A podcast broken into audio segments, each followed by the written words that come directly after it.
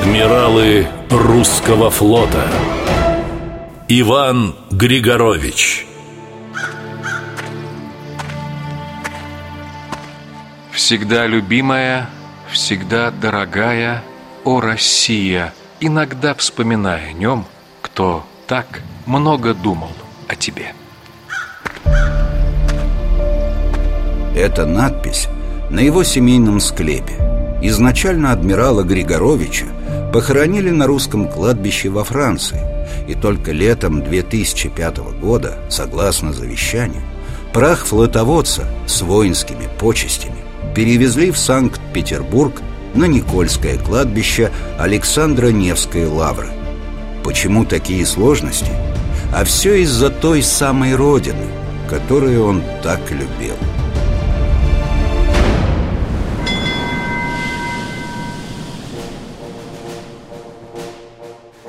В 1917-м Ивана Григоровича уволили с должности морского министра.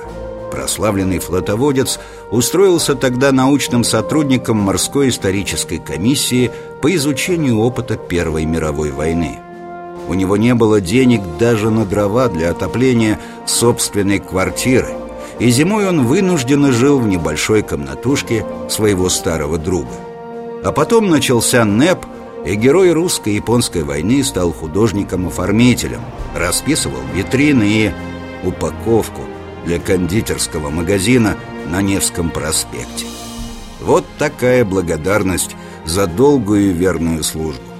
Видимо, многие забыли, что говорил Иван Константинович, будучи еще военным человеком.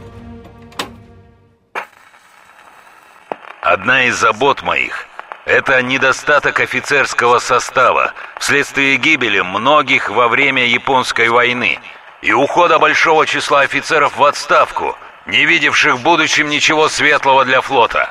Осталось их на службе немного, и по большей части это молодежь, обязанная служить за полученное образование. А вот следующую фразу адмирала как будто только что вырезали из современной газеты. «Русский флот должен воссоздаваться руками русских корабелов и меньше зависеть от западного импорта.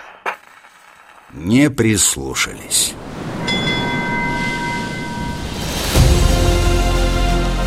Григорович часто болел. Дважды перенес воспаление легких. В 1924 ему все-таки разрешили уехать во Францию на лечение. Жил адмирал бедно чтобы заработать на пропитание, продавал свои же картины, в основном морские пейзажи. И это последний морской министр Российской империи.